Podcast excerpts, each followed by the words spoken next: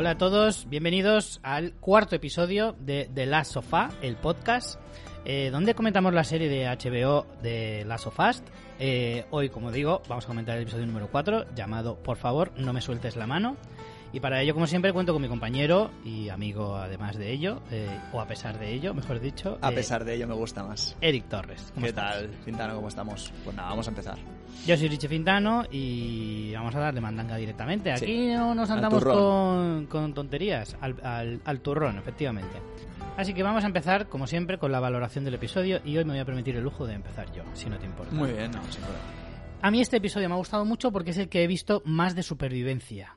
Hasta ahora. O sea, en el segundo episodio sí que había también bastante, pero eh, en este sí que ya, pues eso, ves cómo ellos ya se van desplazando y se van encontrando con diversos problemas entre ellos y, como hemos comentado en episodios anteriores, los humanos, que son el problema mayor con el que te puedes encontrar. Sea, eh, está la escena de cómo pasan la noche, eh, cuando llegan a la ciudad de Kansas City, que eso todo eso lo comentaremos ahora más en detalle. Pero en definitiva es el episodio donde más supervivencia veo, donde más eh, problemas se han encontrado. Sí, porque Vale. al, al final llegamos a la parte en la que Joel lo que más teme ya no son los infectados, es sino mm, evitar el contacto con otros humanos. Efectivamente. Porque seguramente no sea para bien. Y Claro, más en la sociedad siempre. que hay eh, en este momento. Entonces, a mí este episodio me ha gustado mucho. Eh, la verdad es que la serie da la sensación, yo no sé en referencia al videojuego cómo será, pero da la sensación de que van quemando trama a buen nivel, o sea, a buen ritmo. Sí. Ni se ni se entretienen Nos están demasiado. encantando, nos están Claro. encantando. sino que van avanzando bastante rápido. Eh, como ya comentamos en el episodio anterior, eh, la serie se va a centrar en estos dos personajes y los personajes secundarios entran y salen y tal. En este ya vemos personajes secundarios que también da la sensación de que no durarán mucho en la serie y que son un poco de pasada y que eh, de alguna manera eso, pues lo que te digo, quema trama a, bastante buen ritmo. Entonces, no sé, a mí en ese sentido eh, me gusta eh, la velocidad a la que está yendo un poco la historia. Sí, bien, a mí para mí el capítulo la verdad es que cumple. Es un poco para mí tramposete, sobre todo con el cuando llegamos al final del episodio, ¿vale? Por cómo han presentado a ciertos personajes, que evidentemente ya será en el episodio 5 cuando mm, podamos dar una mm, opinión determinante de, de cómo han hecho a esos personajes en referencia y en relación al videojuego. Pero bueno, lo que se presenta, ya te digo, a mí me ha parecido sólido. Me ha gustado incluso más que en el videojuego, porque luego lo comentaremos, pero mm, no lo han hecho tan plano. El videojuego lo hacen muy, mira, aquí hay un asentamiento y poco más. Aquí le han dado más trasfondo y lo cual se agradece. Pues vamos con, con la trama eh, un poco. Eh, ellos, eh, como digo, van avanzando en su viaje. Eh, bueno, una primera escena en la que vemos a Eli con la pistola que luego cobra mucha importancia Sí. en el desarrollo del, del capítulo. Eh, a mí lo que me gusta de este episodio también es que ya se empieza a ver el tipo de relación que va a haber entre Joel y, y Ellie. ¿Vale? Ellie cada vez intenta hacer más. Eh, ¿Cómo decir? Que haya buen ambiente, Sí. que haya buen rollito. Va rascando, va rascando poco a poco en la superficie de Joel. Joel cada vez se resiste menos y acaba cediendo más. Sí, Joel parece que es que quiera estar siempre enfadado, ¿vale? Sí. Es como su forma de ser para crear lo que hemos comentado, eh, esa especie de, de coraza, ¿vale? Eh, de no volver a ser vulnerable, no Mm. volver a perder a alguien que pueda empezar a querer. Entonces, claro, él como que todo el rato está intentando resistir eh, los encantos de, de. Es realmente es eso, porque Ellie la- lo que está intentando es como conquistarle, ¿no? De, de una Mm. forma, aunque sea a través de la broma o, o- de picarlo, ¿no? Ojo que es difícil hacer un adolescente que no te den ganas de darle un bofetón. Y creo que Ellie está consiguiendo que sea un personaje que te, que te poco a poco te vaya conquistando. Eh, Ella al principio de la serie, eh, yo además te dice el, el comentario de que está como muy enfadada, que se puede entender, porque evidentemente la tienen como secuestrada, le están haciendo como de Mm. ratón de, de laboratorio, pero sí que es verdad que, que al final es que se hace de querer, Sí. ¿vale? Y Joel está intentando aguantarse esas ganas, pero poco a poco parece que sí que le, sí que le está perforando la, Sí, la coraza. totalmente. Bueno, tenemos esta pequeña escenita en la que, bueno, están hablando con... Está contando lo de los chistecitos. Me hace mucha gracia lo de la gasolina. Clara referencia, eh, lo, del, lo del libro de los chistes malos es tal cual el videojuego. El videojuego. Eh, tal cual. No son los mismos chistes, o al Ya, menos la traducción es igual, pero son chistes malos y ella los va haciendo a, a- a través de, de la, de la continuidad del juego y la verdad es que está, está curioso que lo hayan A mí me hace gracia lo de los chistes, porque es como son chistes muy malos, que claro, algunos son muy viejos y hasta, hasta él lo dice. son añejos. Joel, en plan, madre mía, ese chiste es más antiguo que no sé qué. Pero claro, para ella es como Sí, descubrir claro, el humor. O Claro, sea, es, como, es como si de repente eh, no hubieras vivido ni conocido a Chiquito de la Calzada Claro. y te lo enseñan, que dices, hostia, a ver, es total, pero a la vez es que tiene su encanto. Sí, sí, sí, sí. Me hace gracia también que le, le- le pregunta por lo de la gasolina, que es una cosa que yo creo que todo el mundo se ha preguntado alguna vez en la vida. Esta mierda, ¿cómo funciona y por qué funciona así? ¿no? Lo de chuparle la gasolina por un tubo a cualquier coche. Eh, y de la- la- sé que funciona. Es un sifón, no sé qué. Va, no tienes ni puta idea. No te hagas el guayón. Dice, funciona y punto, y ya está. Otro punto, otro punto muy interesante eh, y que la verdad eh, me parece perfecto que lo hayan, lo hayan hecho en este episodio por la carga que tenía la carga que tenía el episodio anterior en cuanto a mm, todo el tema de Frank y, Y Bill.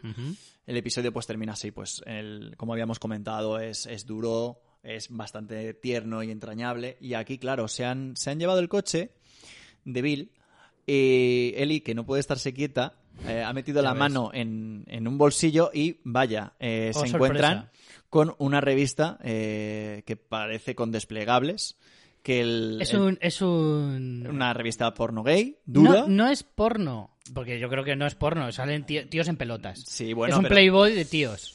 Bueno, eh, hombre, tiene un desplegable que dice, ver, ¿cómo no- puede caminar con esa cosa? Y Richie no, Bueno, quería, no pero- quería comentarlo, pero el, el chico de la portada tiene un claro aire a mí. aire a ti, Ah, al menos en la... Sobre todo en el torso. Eh, me refiero a que no es, no es porno, porque no se ven a tíos haciendo eh, cosas innombrables. Eh, se refiere a que ve al tío con su A ver, herramienta. podríamos decir que es una Playboy, pero la Sí. Playboy lo podemos considerar... A ver, no, no te- es pornografía tampoco. Bueno, Una, una revista porno es cuando se ve mandanga. sí, a lo mejor no, eh, no vamos a entrar en si llega a ser una penthouse o una Playboy, pero Claro. se da a entender que sí. Es más, le hace una bromita, Eli de... Lo de las páginas pegadas, que es clásico, y ¿eh? claro, y Joel se queda ahí Hostia, con ahí me conquistó de- Eli. Me conquistó Sí. en plan, vaya vacilada le ha pegado como diciendo, ¿te crees que soy tan niña que no sé de qué va el rollo? Sí, pero ¿Eh? yo ya he jugado a la recreativa. Sí, sí, sí, sí. Me ha gustado, me ha gustado mucho ese detalle. Eh, ahí me ha conquistado Eli totalmente. Luego hay una parte, que esto lo tengo que mencionar porque es que si no eh, me explota la cabeza, Dilo, por favor. que son los escenarios. Eh, hay, hay un momento de que se, se, se concatenan mm, siete, ocho planos de los paisajes, todo destrozado, que me parece fascinante. Ya lo dije en el episodio anterior, es que yo tengo, Ferrocarril, incluso. tengo una fijación con, con, con, con los apocalipsis y con los mundos devastados y todo lo antiguo y, de- y abandonado. Tengo una fijación absoluta con eso. De hecho, le he propuesto a mi mujer más de una vez ir a, a- a sitios donde haya lugares abandonados para visitarlos y tal, porque es que me fascina eh, exageradamente. Entonces, claro, todos estos escenarios, todos estos planos de, de- de ciudades destrozadas, de- hay un plano de un prado lleno de tanques y, vehículos militares destrozados y tal, que me parece increíble. Eh, aparte de que escogen unos, unos paisajes y unos parajes para la serie fascinantes, todos verdes, unos árboles, unos bosques increíbles. O sea, en ese sentido, a nivel de localizaciones, la serie eh, impresionante, o sea, top, total. Y bueno, llegan a una, una parte del episodio que a mí me pareció muy relevante. Sí. Y es eso, que pasan la noche en un claro. Ellos han cogido y, bueno, como estabas comentando, han pasado por escenarios donde había un montón de camiones militares, todo abandonado y reventado, y de repente Joel ha cogido, se ha metido en, en- a prado abierto, pero eh, dentro de un bosque, y se han puesto a acampar, por así decirlo. Yo lo primero, nunca... En primer, o sea, tengo varias eh, puntualizaciones sobre este tema, porque Mm. uno, nunca acamparía en un bosque, en mitad de la nada. Deberías de recordar que has sido scout y Sí. tienes información muy privilegiada Correcto. y muy correcta. Dime. Correcto. Uno, no lo haría nunca en un prado porque estás súper desprotegido. Da igual lo que hagas. Si No, te han, rodean, entrado, han entrado por un prado, pero el bosque Sí, se ve, es, un- es cerradito. ya. Pero al final, eh, Hay cualquier- huellas, hay huellas de neumático y se ve. Efectivamente. Bueno, a ver, también Es poco probable. También lo piensas y dices, joder, en mitad de una carretera, de, en mitad de la Sí, nada. están en el culo de, Sí. de a saber dónde. O Es sea, muy difícil. Ya sería muy mala suerte de que hubieran por ahí cerca, pero bueno, puede pasar. Pero mira, en mitad de la oscuridad mm, enciendes Sí. un camping gas y, y te ven. Hmm. Y te ven. Pero bueno. Sí, pero no primero, lo hacen, ¿eh? Estás Simplemente muy desprotegido. Tienen una, una linternita, es más, Eli, Eli le dice si van a encender fuego y le dice no, y le dice por la gente, ¿verdad? Y le dice sí. Ojo a ese comentario también que le dice, dice, claro, pueden venir y matarnos, dice, o cosas o peores. cosas peores. Mirándola a ella, Claro. como diciendo, cuidado. Que Sí. eso de, de hecho le deja inquieta, que es la razón por la que él no duerme. Sí. Porque ella se queda en plan, oye, lo que has dicho de tal, Eli al final sí que se tuesta, pero aunque además Joel le dice, vamos a- voy a dormir esta noche porque me quiero marcar un 24 horas Le Mans, voy a pasarme tanto todo el día del día siguiente como la noche conduciendo para llegar a Wyoming. Y al final, ¿qué pasa? Que ya sea por el comentario o por la vida que ha vivido Joel, eh, no duerme una mierda. Se no pasa- duerme, pero no duerme por eso, porque ella se queda Claro. inquieta y él mismo se da cuenta de, joder, es que el, el riesgo que corremos es muy grande. Claro. Yo, uno, habría buscado cualquier refugio, una gasolinera, algún sitio donde me pueda esconder un poco más. Yo viendo el episodio pensé, sinceramente, que, a ver, al final, si te tienes que dormir, estás igualmente vendido. Si no tiras de una gasolinera, Mm. yo hubiera dormido en el coche. Esa es la otra cosa que te iba a decir. Digo, pudiendo dormir en el coche. De hecho, además estás más resguardado. Si se pone a llover, yo que sé, o algo así. Mejor dormir en el coche o al menos en la parte de detrás de la camioneta, algo así. A ver, también es verdad que, joder, eh, te pegas una sobada a una mexicana en el coche y luego te tienes que pegar 24 horas conduciendo y pobrecita la espalda de Joel. Sí, Pero bueno, se entiende. O sea, ya te digo, que al final duerman un poco, digamos, con la comodidad de un saco de dormir y sí, oye, se puede ver también. Mm. Pero bueno, eh, al final, eh, no sé, me parece que la escena tenía ese punto de... mm, mm, a nivel supervivencia no sé si cumple todos los requisitos de seguridad, ¿sabes? Pero bueno, se comen unos ravioli de lata, Sí. por cierto, eso me, me hizo gracia el detalle por pensando, joder, tanto duran los ravioli en lata, es bueno saberlo, porque si algún día pillo unos eh, ca- caducados, sé que pueden, pueden aguantar. Bueno, esto es un poco como los yogures, ¿no? Que a lo mejor incluso no tienen ni fecha de caducidad. Mientras no te pongas malo, pues mira, lo Claro. que te pueda durar. Pero esto es lo de siempre. Si, si, a ver, si tienes hambre, eh, un ravioli caducado te parece eh, eh, pata de cordero. A mí me flipa eh, cuando a la mañana siguiente se pone, o sea, Eli descubre lo que es el café. Claro. La cafetera esa, mira que, o sea, tiene pinta de ser una mierda, pero me bebería un litraco de ese café. Pero Por... tú eres muy cafetero. Yo no soy muy cafetero, aunque empecé a tomar café hace pocos años, en realidad. Nunca había tomado café. Eh, pues no me gustaba mucho. Y lo que dice Eli tiene toda la razón. Dice, Huele a mierda, "Huele a quemada. Y es verdad, tío, es verdad. Eh, No, bueno, siguen avanzando. Aquí se ve Eh, que han... eh, Por cierto, creo que eh, Eli ha vuelto a tirar de su repertorio de chistes. Sí. Eh, está ahí, sigue trabajando, ¿vale? No, es más, le ha, le ha como medio pillado el chiste, eh, Joel, pero aún así sigue, vamos, sin, sin reírse, ¿no? Aquí sale el tema de Tommy, ¿vale? Eh, avanzan Sí, un poquito dan- y en el camino a Kansas City, eh, que están... Me hace gracia porque va ella con un mapa, va- es ella la que le está haciendo un poco de GPS, Sí. con, ese, con ese mapa guía Michelin de los antiguos. Mi padre tenía uno de esos, que era un tochaco gordo que te cagas, que tenía mapas de toda España. Y bueno, eh, por fin aparece el tema de eh, Tommy, el hermano de, de Joel, que Eli le pregunta que para qué quiere ir a Wyoming y tal. Y entonces le cuenta un poco la historia de Tommy, que se alistó en el ejército, bueno, un poco lo que ya sabéis. Em, a ver, Y luego aquí- se unió a los Luciérnagas años después. Sí. Eh, la cuestión aquí, eh, a mí lo que me parece trascendente es que, como estábamos diciendo, esa coraza de Joel poco a poco se va desprendiendo, poco a poco se va abriendo y él cada vez le va contando más cosas. Porque si recuerdas, en capítulos anteriores, Joel le dice, Lo vamos a guardarnos nuestras historias Sí. para nosotros. Sí. En plan, yo no quiero compartir nada contigo, ni que tú compartas conmigo, porque no quiero tener esa relación contigo. No hacer crear vínculos con, Sí. con algo que es mercancía, se supone, para y él. al final, pues, mm, pasa lo que pasa. Y le dice, bueno, descansa, que si tienes sueño, no sé qué. y aprovechan ese mini, mini sketch, mini, mini gag, mejor dicho, eh, para hacer una, una pequeña elipsis eh, y nos demuestran, perdón, nos enseñan cómo llegan a Kansas City. Aquí hay un punto que me gusta y es que llegan con, lo- con los, los coches están todos así un poco apartados. Recuerdo que en un- escenas anteriores también explican que pasaban camiones y apartaban los coches Sí. para que la gente pudiera pasar y tal. Y se encuentra con el túnel. Es verdad que en toda, en toda buena historia de supervivencia te dicen nunca, Coges las carreteras generales. nunca cojas, sí, intenta ir por carreteras secundarias Sí, y los túneles son un foco de peligro total Sí. y absoluto. Al principio yo pensé que estaba el túnel tapado a propósito, luego te fijas bien y parece que es que un camión está atravesado como que ha tenido un accidente. Y algunos coches se han chocado, porque al principio digo, joder, ¿cómo eres capaz de mover un camión? Hombre, con una grúa y eso lo puedes hacer.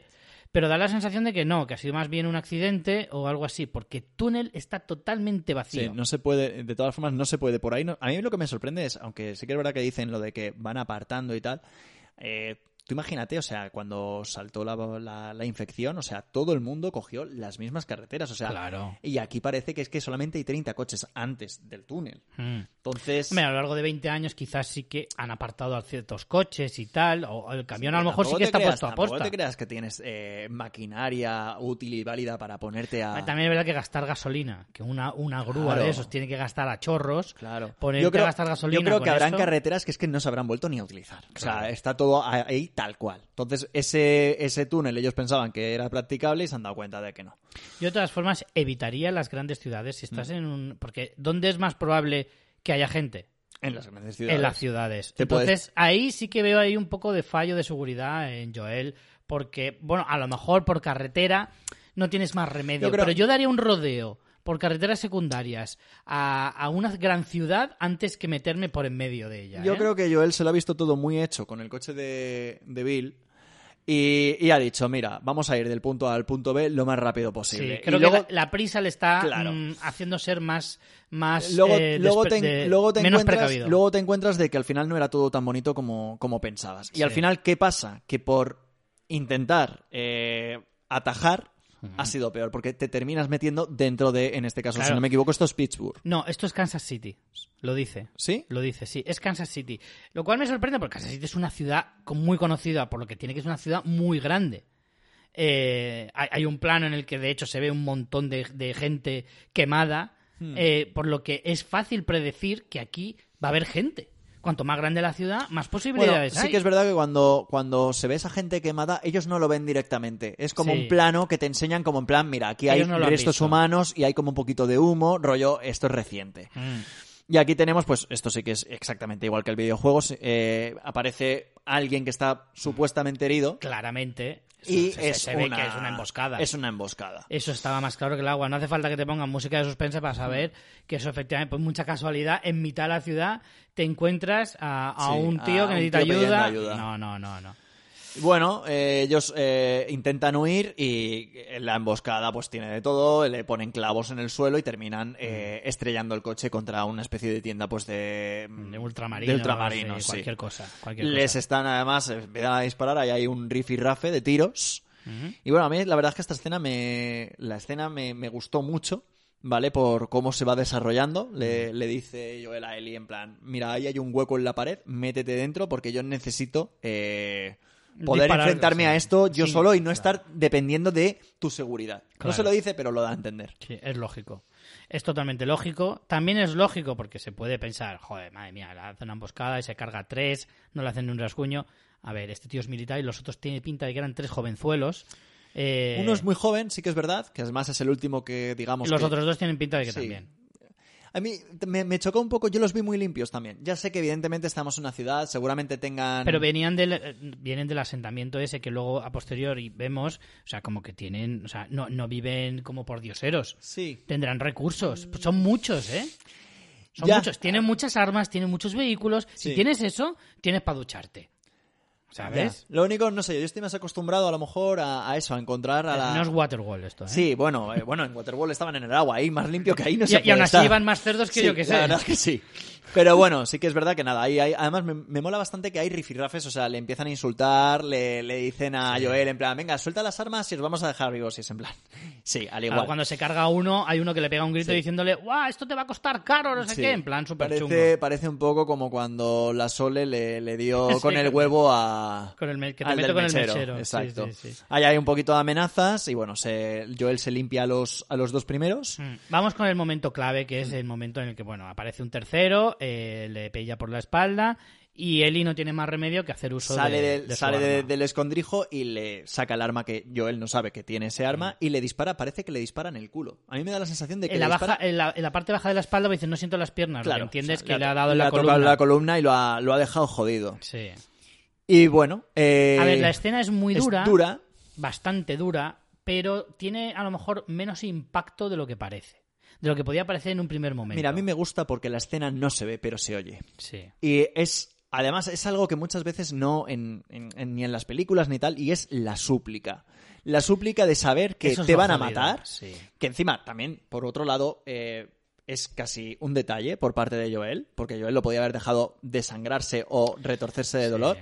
Pero Joel tiene ese- esa condescendencia de, mira, me has Claro. intentado matar, voy a tener el detalle de no dejarte eh, aquí postrado, eh, Mm. desangrándote y parapléjico. Ya, pero es un chaval de 20 años que realmente... Que además llama a su Aunque madre. es que incluso... llama sí, a su llama madre a su varias madre. veces y le dice que su madre está cerca para, evidentemente, crear una empatía con, con Joel, que va a ser su, su verdugo, Sí. para que lo deje vivir. Y el momento en el que Ellie está, porque le dice Joel, vuelve a esconderte, Sí. porque no quiere que vea lo que él ha hecho. Joel Lo al final ha sido... Lo que ella ha provocado... A ver, a ver, esto hay que... eh, mm, vamos a verlo de distintos puntos de vista. Ella lo ha provocado porque es quien dispara. Bueno, pero, es que, la si no hubiera matado, es que si no hubiera matado a Joel, o sea, no había... Era matar o morir.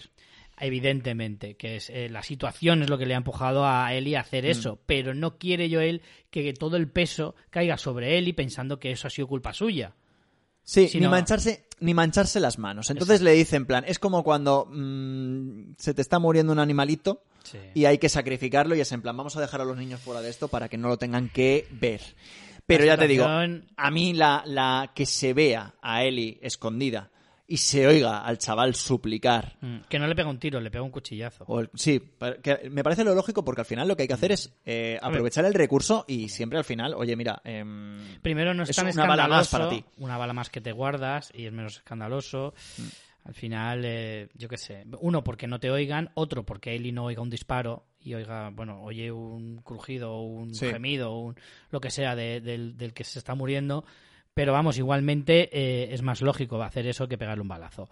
Eh, a ver, aquí se plantean varias eh, cosas eh, a nivel existencial. De, por una parte, es jodido encontrarte en una situación así, pero no tienes más remedio y en situaciones peores ha debido encontrar Joel, que Sí. luego más o menos insinúa. Eh, Si luego lo comenta, y además al final tenemos que pensar que Joel ya ha dado a entender y lo dice, que ya ha vivido. O sea, ya a esto se ha dedicado él también. Sí. Con los asentamientos, con Tommy, que con dice que Tess. él también ha hecho, ha hecho trampas en las que él hacía de Claro. herido. Y Lo que quiere decir que se ha tenido que cargar a los Joel y Eli mm, del otro o lado. sea, eh, no estamos hablando, esto no es una, una sociedad de hermanitas de la caridad. No. Ellos no tenían cómo so- subsistir y han tenido que seguramente eh, matar a inocentes. O sea, Claro. no estamos hablando de unas personas que eran mm, No, no. completamente eh, En un bondadosas. apocalipsis Era- es, no hay buenos. es, eh, Hay gente mala y gente peor. Exacto, entonces les ha tocado ser malos decirlo. para sobrevivir. Mm. No malos, no digo que, que tengan que ser malos, sino que les ha tocado hacer cosas mm, jodidas. Como por ejemplo, como Pues le da a entender, porque le ha dicho, él y le dice, y no le responde, le dice, has matado a inocentes. Claro, tú cuando vas con tu, vas con tu hijo o tu hija pequeño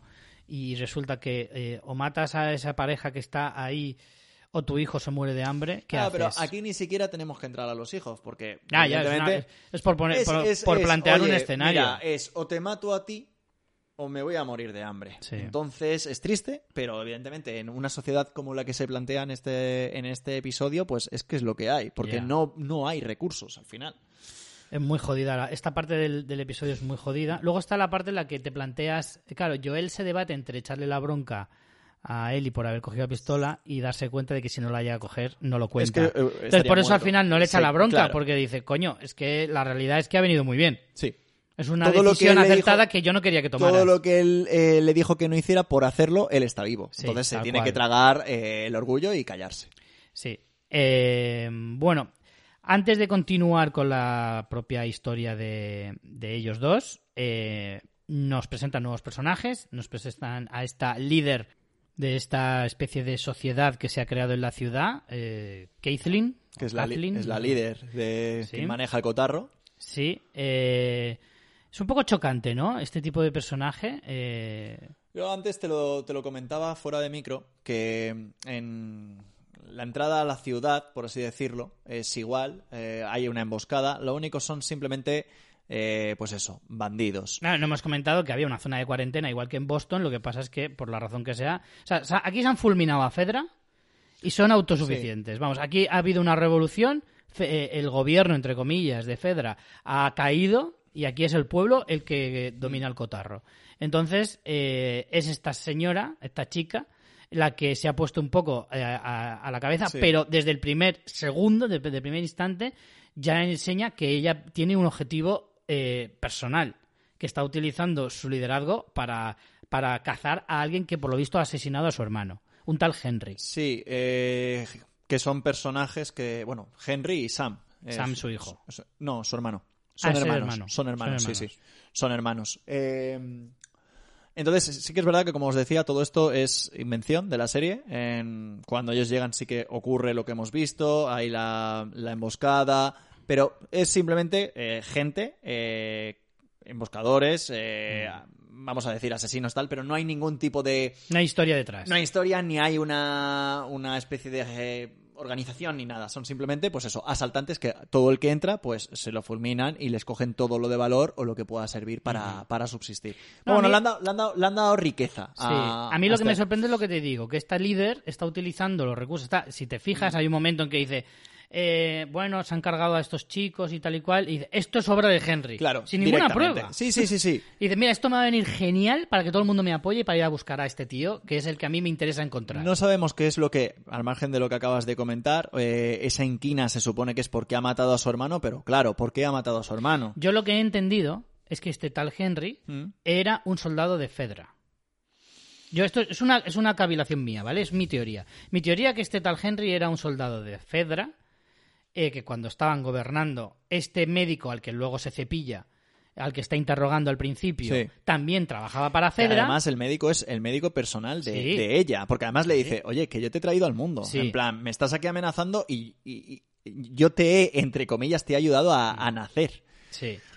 Yo lo que entiendo es eso, que él- eh, ella, eh, eh, este médico trabajaba para ellos, por eso le hace el comentario de cuando, o sea, el médico le dice, ¿cómo hemos llegado ¿Cómo? a esto? Y ella le dice, ya, cuando tú estabas en el otro lado no te parecía tan terrible, porque no te quejabas. No, él lo que, ella lo que le dice es como que es un hipócrita porque, claro, cuando estaba Claro. Fedra, eh, él como que miraba para otro lado y es en plan, mira, no, ahora tienes que responder. El problema Claro. está en que... Pero al final estos, si son títeres de una organización que son, que son los que mandan, lo puedes ver desde ese punto de vista. Ella, desde luego, no lo va a ver así. Pero yo creo que Henry a lo mejor fue, o no, que eso ya lo veremos. que no sabemos realmente qué ha pasado con Henry. Yo te estoy hablando de lo que yo creo que ella piensa.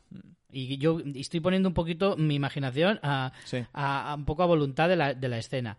Es, eh, yo creo que este tal Henry era soldado, este médico trabajaba para Fedra, y ella sabe que su hermano murió y que cree que el responsable directo, el que ejecutó, el que disparó o el que eh, remató a su hermano es este No, tal Henry. Dice, no, dice, lo acusa como de, de soplón. Si no recuerdo mal, le acusa de soplón. Como que No, él le, le dijo algo a Fedra, No, como le- para decir que era un traidor o algo así, creo. ¿eh? Ah, bueno, que por- fue por culpa de Henry por el que murió. Exacto, o sea, parece ser que eso fue Fedra, eh, porque dan, no sé, parece que dan a entender como que Fedra tampoco llevaba tanto tiempo fuera de, o sea, los han quitado relativamente hace poco de circulación. Mm. Entonces, claro, ella acusa a Henry de ser el, el- el principal que ha hecho que muera su hermano, pero por parte de Fedra. Mm. Creo que van por ahí los tiros. Tú fíjate si está cabreada la tía, que en un mundo de apocalipsis un médico es, Es lo más probablemente valioso. lo más valioso que Sí. pueda existir. Sí, sí, sí, Y sí. se lo cepilla sin, sin mediar palabra. Es más, aquí le da como, le dice, bueno, ¿vale? Sale para afuera, le comunican, oye, mira, que hemos encontrado tres cuerpos. Ella directamente dice, vale, esto, además yo es que creo que es que ella se lo cree. No piensa que vayan a ser de fuera, piensan que en todo caso es alguien que Henry ha llamado o amigos simpatizantes. Y dice, sí, vuelve otra vez donde está el médico y... eh, Le pega dos tiros le y pega hasta luego. y- y vamos. Eh, Como si hubiera ver, sido su cuñado. Sí, pues de hecho en la misma celda donde lo tienen tienen a un cartel de Fedra donde pone te podemos dar un abogado, un médico, Sí. no sé qué, no sé cuántos. Eh, se supone que eso era una cárcel. Ese contenedor Sí. era una celda. eh, Calabozo, eh, vamos. Sí. Eh, bueno, directamente eh, podemos saltar a, a un poquito y volver a la- al momento de supervivencia de, de Joel y Ellie, que bueno, se dedican a buscar un lugar seguro eh, porque sabe que le están buscando. Les están buscando, porque han visto esos camiones eh, o esas, eh, esos coches eh, cuando ellos han tenido el tiroteo. Ven pasar y de hecho hay uno que grita el nombre de Brian, que es el, el nombre del chaval, que el, el chaval, el propio chaval, se lo dice a ellos. Me llamo Brian para intentar buscar algo de complicidad Sí. cuando antes Sí, de que lo cuando maten. intentando sobrevivir. Eh, y empiezan Hay a una cacería. Hay una cacería. Me gusta mucho el detalle de lo de los coches, que los coches pone corred o mensajes amenazantes. Sí, para dar miedo, Sí, sí. sí, sí. Eso me parece brutal. Por eso digo que si tienen este nivel de organización, por eso están tan limpitos. Me- porque me- tienen que vivir más o menos me, bien. me flipa, o sea, porque han conseguido un montón. O sea, tienen hasta arietes policiales para las puertas. Porque o sea, si, tú has, si tú has derrocado a Fedra, Sí, se supone que. Fedra es el ejército, Mm. les has derrotado, te has quedado con todas sus provisiones y todo su armamento y prácticamente eres tú el ejército. Sí, Ahora ellos son un ejército. Por eso te digo que yo creo que hace muy poco. Primero, eh, la líder piensa que Sam y Henry siguen en la ciudad. ¿Vale? Además Sí. lo dice. Dice, estoy convencida de que están aquí. Ellos todavía tienen gasolina, eh, pueden mover los coches o tal, por lo que yo creo que han derrocado a, a Fedra hace, nada, a lo mejor cuestión de, de semanas o, o muy poquitos Mm. meses. Y luego, bueno, pues tenemos a, a Joel y a Ellie que se han escondido en, parece como un bajo comercial, así tapado con periódicos Mm. Sí, y tal. sí. Y están ahí Un esperando. local, un local. Están- de hecho, dicen, están, están eh, eh, joder, diré. esperando a que se marchen los No, camiones. Están mirando, eh, joder, ¿cómo se dice? Están bu- como buscándoles a ellos, Sí. están registrando los pisos. Es cuestión de tiempo que se pongan a buscar los locales, Sí. que es donde están ellos. Pero bueno, aguantan ahí un poquito. a veces, Bueno, cuando se despeje salimos y es cuando el aprovecha el momento para tener la conversación de Exacto, es lo que te eh, iba a has decir. disparado a un tío, ¿cómo te sientes? Mm. Y ahí hay un momento revelador magnífico, que es cuando ella le dice, no es, No mi, es mi primera, primera vez. Que eso es, vamos. Además, mola porque Joel como no lo dice, pero está diciendo, madre mía. O sea, ¿cómo hemos podido llegar a esto? Sí, Que una cría me diga a mí que esta no es la primera persona que mata. sí. y sí, sí. la verdad es que esta, la, la escena a mí me parece brutal. O sea, Sí, porque de todo hecho- muy bien actuado. Él, él tiene ese pesar del adulto que, lo, que se pone en la posición de "Joder, una niña de 14 años no tiene que vivir esto. Y hay una frase brutal que le dice ella, dice, cuando eres más mayor se hace más fácil. Y Y le dice, dice, pues no.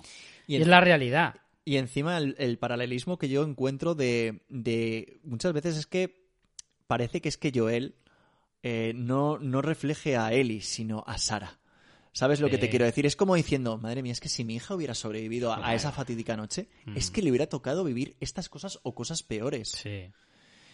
Esa es la Muy cuestión. dura, es muy dura, el muy dura miedo, el miedo a que te ocurran cosas peores Claro. todavía. Eso es lo que, lo que la serie, además, muy acertadamente te deja ese halo de probabilidad siempre en el aire, que es al muy final, chungo. al final, eh, está claro que lo que pasó a Sara es, es terrible. Lo de las peores cosas que le puede pasar a, a- a un padre, ¿no? Porque se te muere la hija Mm. en brazos, pero imagínate por un momento que ella hubiera sobrevivido, no hubiera pasado el disparo, a, a lo que se hubiera podido enfrentar y a lo que le podría haber pasado. Claro. O sea, y más en una sociedad así. O sea, la es el consuelo que le puede quedar. Sí, por intentar es el ver, único consuelo. por intentar ver el vaso medio lleno de alguna forma. sí, sí. Un vaso que está roto. Totalmente. Bueno, avanzan y vamos a otro punto muy clave de la, del episodio, de los más importantes eh, que han sucedido hasta este punto, al menos para mí. Que es, bueno, han encontrado una especie de refugio eh, donde se sospecha que estaban pues Henry y su hermano, porque ven dibujitos y tal, es un desván. A mí, a mí eso también me, me chirrió porque creo que la serie eh, intencionalmente ha, ha- ha hecho más pequeño a, a Sam, que es el hermano de Henry, de lo que es en el videojuego. En el Mm. videojuego tiene dos años menos, si no me equivoco, que, que Ellie tiene, además porque lo comenta, le pregunta la edad, tiene que tener sobre los 11-12 años y aquí, tanto por el tema de los dibujos como en la escena final, que sale con un antifaz, parece que han puesto a un niño de, joder, te diría de Sí. 7-8 años. No, no tanto, pero no, no tiene más de 10. No sé, ¿eh? No Yo- tiene más ya de te digo 10. que el, el plano donde sale él es, es muy corto, Mm. sale con un antifaz, pero parece muy, muy pequeño, la verdad. Igual creo que se han pasado un poquito, sobre todo el detalle de los dibujos y, bueno, ese rollo de superhéroes eh, que me imagino que luego le darán un trasfondo. No Sí. sucede en el videojuego y la verdad es que quiero ver cómo lo, cómo lo desarrollan para ver si tiene algún sentido o simplemente se lo han marcado. Pero vamos a lo, otro- a lo que pasa después, que eso es lo que a mí me parece eh, importante. Que aquí, imagino que tú igual sabes de qué va la vaina. No, no me quiero Dan adelantar, pero... pinceladas, dan pinceladas. Creo que puede, que sé por dónde pueden ir los tiros. Tampoco las tengo todas conmigo, pero ahora lo comentamos. Vale. Van a una sala eh, donde se supone que están en el mismo edificio, donde se supone que están refugiados Sí. Henry y Sam. Vale. Y van a una sala donde el suelo se mueve. Mi teoría es que ahí abajo hay una criatura eh, que todavía, evidentemente, Se no mueve- hemos visto. Parece que el suelo respire.